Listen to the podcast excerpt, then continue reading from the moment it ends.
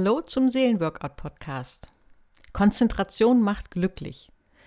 Ich habe ja auch im letzten Podcast schon etwas zum Thema Konzentration gesagt. Und zwar, da ging es darum, äh, das ging ja um das Thema Aufschieben, dass wir Menschen so einen inneren Widerstand empfinden dagegen, uns auf Dinge zu konzentrieren, einzutauchen und sie dann auch zu bewältigen und abzuarbeiten.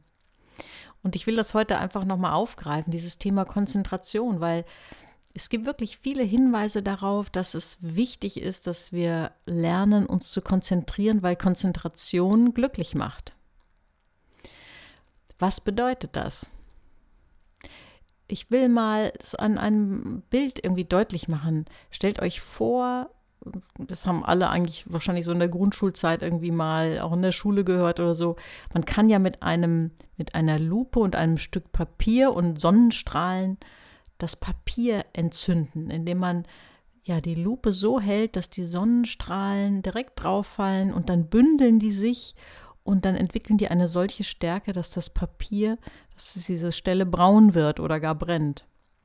Das heißt, so wie die Sonnenstrahlen, wenn sie gebündelt sind, eine unglaubliche Energie entwickeln und sogar ein Feuer entfachen können, so ist es auch mit unserer Konzentration. Wenn wir unsere Aufmerksamkeit so bündeln, wenn wir uns so konzentrieren, dann können wir richtig, ja, dann haben wir richtig viel Macht damit, dann können wir ganz viel damit bewegen. Das Gefühl, konzentriert zu sein, hängt auch eng mit dem zusammen, was ja dieser Mann mit dem unaussprechlichen Namen Csikshi Mihaly oder wie er heißt, mal mit diesem Begriff Flow beschrieben hat, dass wenn Menschen sich auf eine Aufgabe konzentrieren, die sie herausfordert, aber gerade noch nur so herausfordernd ist, dass sie zu bewältigen ist, dass Menschen dann in einen Flow geraten können, in ein Glücksgefühl. Und das hat auch was mit Konzentration zu tun. Es hat etwas damit zu tun, sich auf etwas zu fokussieren und ganz darin aufzugehen. Ich habe in einem Buch, das habe ich glaube ich letztes Mal schon erwähnt, das nennt sich Konzentriert Arbeiten von Col Newport, die Geschichte von Winifred Gallagher äh, gelesen. Und zwar ist Winifred Gallagher eine Wissenschaftsautorin, die hat auch ein Buch geschrieben, ich glaube, das ist 2009 erschienen, heißt Wrapped.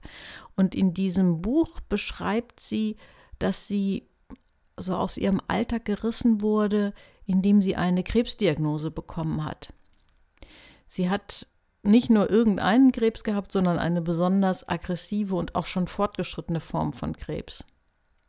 Sie war natürlich total schockiert, so wie es jedem gehen würde, und dann sagte sie, dann hat so ihre innere Intuition ihr etwas gesagt. Und zwar hat sie aus ihrer Intuition heraus Folgendes wahrgenommen. Diese Krankheit will meine Aufmerksamkeit komplett für sich haben, aber ich möchte das gar nicht. Ich möchte mich stattdessen so gut wie nur irgendwie möglich auf mein Leben konzentrieren und auf das, was weiterhin gut ist in meinem Leben das war wirklich eine ganz harte Kiste, denn es folgte eine langwierige und ja, nebenwirkungsreiche, aggressive Krebsbehandlung. Aber sie hat einfach gemerkt, dass ihre Entschlossenheit, sich auf die guten Dinge in ihrem Leben zu konzentrieren. Sie hat sich dann so einen festen Tagesablauf für diese schwierige Zeit gemacht, der einfach mit angenehmen Dingen gespickt war. Schöne Filme gucken, angenehme, ausgedehnte Spaziergänge machen, witzigerweise irgendwie jeden frühen Abend um 17.30 Uhr einen Martini trinken. Äh, also lauter so Sachen, auf die sie sich gefreut hat. Und sie hat gemerkt, wenn sie sich ganz dolle bemüht, sich darauf zu fokussieren, dann kann sie das schon auch weiterhin genießen. Das hat sie überrascht. Und da sie ja, wie ich schon sagte, Wissenschaftsautorin ist, hat sie angefangen, über dieses Thema Fokus und Konzentration zu forschen und zwar über den Zusammenhang zwischen Aufmerksamkeit und Lebensqualität. Und da ist sie, ich kann jetzt nicht alle Details berichten, aber da ist sie auf interessante Zusammenhänge gestoßen, dass es wirklich einen Zusammenhang gibt zwischen dem, worauf wir uns fokussieren und dem, wie es uns geht. Ich lese mal einen Satz vor, den ich ziemlich prägnant finde, ähm, wie sie das beschreibt dass ein geschickter Umgang mit der Aufmerksamkeit eine unerlässliche Voraussetzung für ein gutes Leben ist und der Schlüssel zur Verbesserung beinahe jedes Aspekts des persönlichen Erfahrungshorizonts. Klingt ein bisschen kompliziert, aber der Sinn ist schon klar entnehmbar. Wie wir unsere Aufmerksamkeit lenken, das ist eine wichtige Voraussetzung dafür, wie wir unser Leben erleben, Aspekte unseres Lebens und wie wir unsere Erfahrungen interpretieren und wie unsere Lebensqualität ist. Fand ich ganz erstaunlich. Und dann fiel mir ein, dass ich im Grunde genommen das auch schon so ein bisschen auch anwende. Und zwar mache ich ja auch viel Traumatherapie, Traumaberatung. Und da habe ich ähm, ja für Klienten eine Übung entwickelt, die nennt sich die Scheinwerferübung.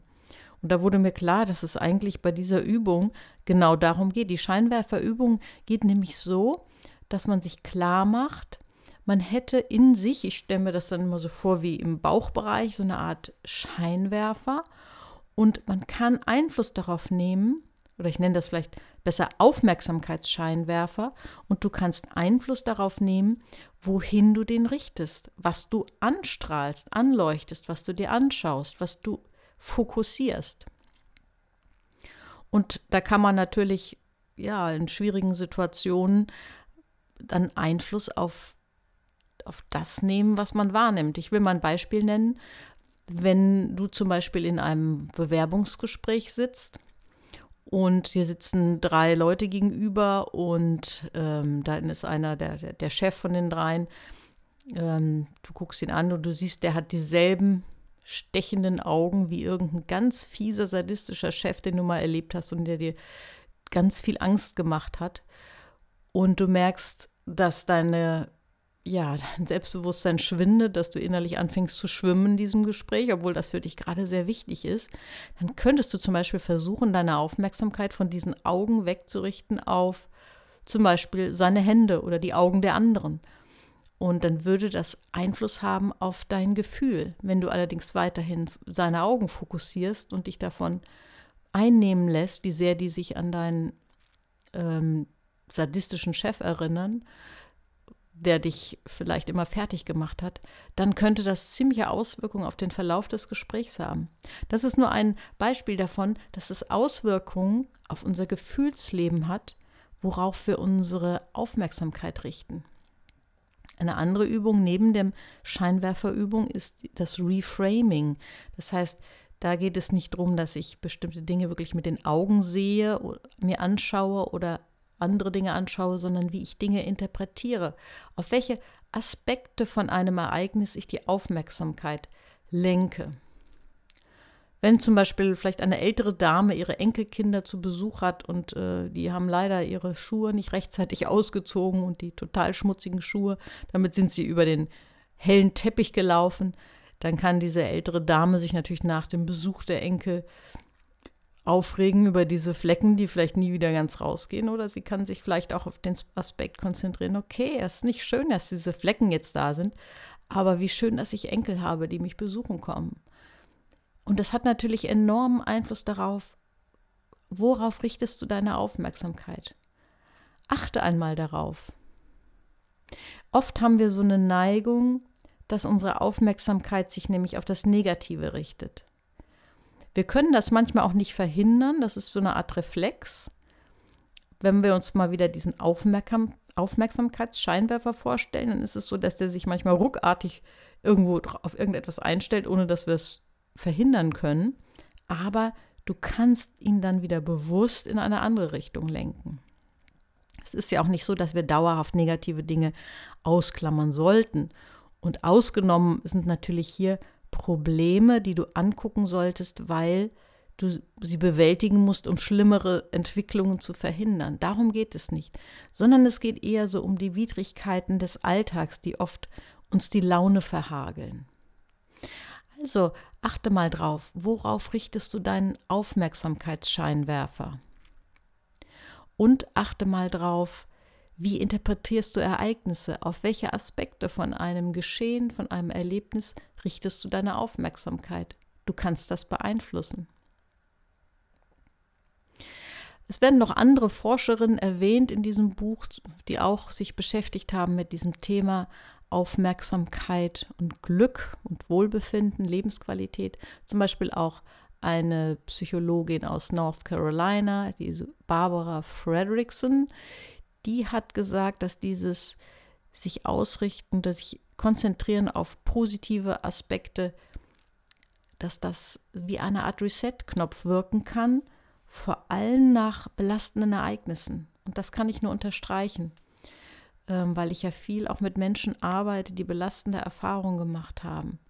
Es geht im ersten Schritt natürlich darum zu akzeptieren, dass Dinge schlimm gelaufen sind, dass sie Folgen hatten, dass sie emotional beeinträchtigt haben. Aber irgendwann im Verlauf, am Ende, wenn man das alles letztlich hinter sich lassen will, ist es wichtig, auch die Aufmerksamkeit wieder auf positive Dinge und auf die Zukunft und auf Wünsche und, und Pläne zu richten. Das kann nach dem Formulierung von Fredrickson wie so eine Art Reset-Knopf wirken. Also drücke öfter mal, wenn du etwas Unangenehmes erlebt hast und dann die entsprechenden Gefühle dazu durchlebt hast, dann drücke irgendwann auch wieder auf den Reset-Knopf und versuche deine Aufmerksamkeit mehr wieder auf das zu richten, was jetzt gut ist und auf das, was du dir für die Zukunft wünschst. Und noch eine andere ähm, ja, Wissenschaftlerin wird erwähnt, und zwar äh, eine Psychologin, die in der Stanford University arbeitet, und zwar die Laura Carstensen. Die hat auch eine interessante Studie gemacht zum Thema Aufmerksamkeit. Und zwar hat man Menschen unterschiedlicher Altersgruppen untersucht im MRT. Und zwar einmal junge Menschen, ich glaube, es waren welche in den 20ern und ältere Menschen so 50, 60. Den hat man im MRT liegend ähm, kranialen MRT liegen, also Kopf-MRT, negative und positive Bilder gezeigt, also Bilder, die negative Gefühle hervorrufen und Bilder, die positive Gefühle hervorrufen. Und da hat man einen Unterschied festgestellt, und zwar die jungen Leute, bei denen wurden bei den wurden die Gefühlszentren bei negativen und positiven Bildern aktiviert, ungefähr gleich intensiv. Bei den älteren Menschen wurden nur bei den positiven Bildern die Gefühlszentren aktiviert. Nun kann man natürlich spekulieren, was bedeutet das? Die Forscherin hat das so interpretiert, dass die älteren Menschen gelernt haben, weniger auf negative Bilder zu reagieren, weniger emotionale negative Reaktionen Aufmerksamkeit zu geben. Das könnte vielleicht eine Erklärung dafür sein, dass man ja auch herausgefunden hat, dass ältere Menschen, so auch, auch so in den 50ern und 60ern und ich glaube 70er auch noch, danach nimmt es wieder etwas ab, dass sie durchaus eine ziemlich hohe Lebenszufriedenheit haben und das, obwohl sie ja viel mehr Verluste erleben als junge Menschen, so im Schnitt zumindest, viel mehr körperliche Einschränkungen. Aber sie haben gelernt, sich weniger in negative Gefühle hineinzuarbeiten und ihren Aufmerksamkeitsscheinwerfer mehr auf das Positive zu richten und dem mehr Raum zu geben. Es ist also auch ein Lernprozess, finde ich sehr spannend. Ja, nun, was kannst du eigentlich für dich jetzt daraus ziehen? Vielleicht kannst du dir einfach mal als kleine Übung vorstellen, einmal einen Tag, vielleicht morgen durch den Tag zu gehen und ganz bewusst auf diesen inneren Aufmerksamkeitsscheinwerfer zu achten und darauf zu achten, worauf richte ich meinen Blick, meine Sinne, meine Gedanken. Und wenn du merkst, dass es zu sehr an negativen Dingen hängt, deine Aufmerksamkeit wieder auf Positives zu richten. Eine beliebte Übung ist da äh, auch zum Beispiel am Ende eines Tages mal drei Dinge aufzuschreiben, die positiv waren. So etwas schult auch darin, die Aufmerksamkeit auf die positiven Dinge zu richten. Ich wünsche dir viel Spaß beim Ausprobieren und wünsche dir, dass du die Erfahrung machst. Konzentration macht glücklich. Und besuch mich auch auf Instagram.